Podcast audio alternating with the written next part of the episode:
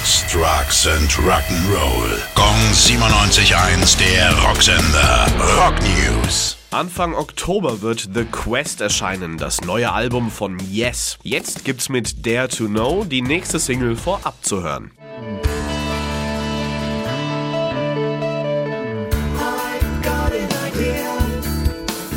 Der Song wurde auf mehreren Kontinenten aufgenommen. Ein Teil der Band arbeitete in den USA und der Rest war in Großbritannien.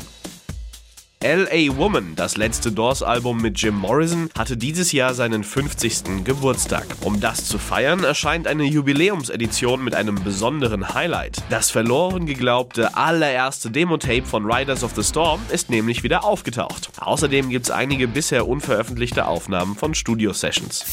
Gong 97.1, der Rocksender.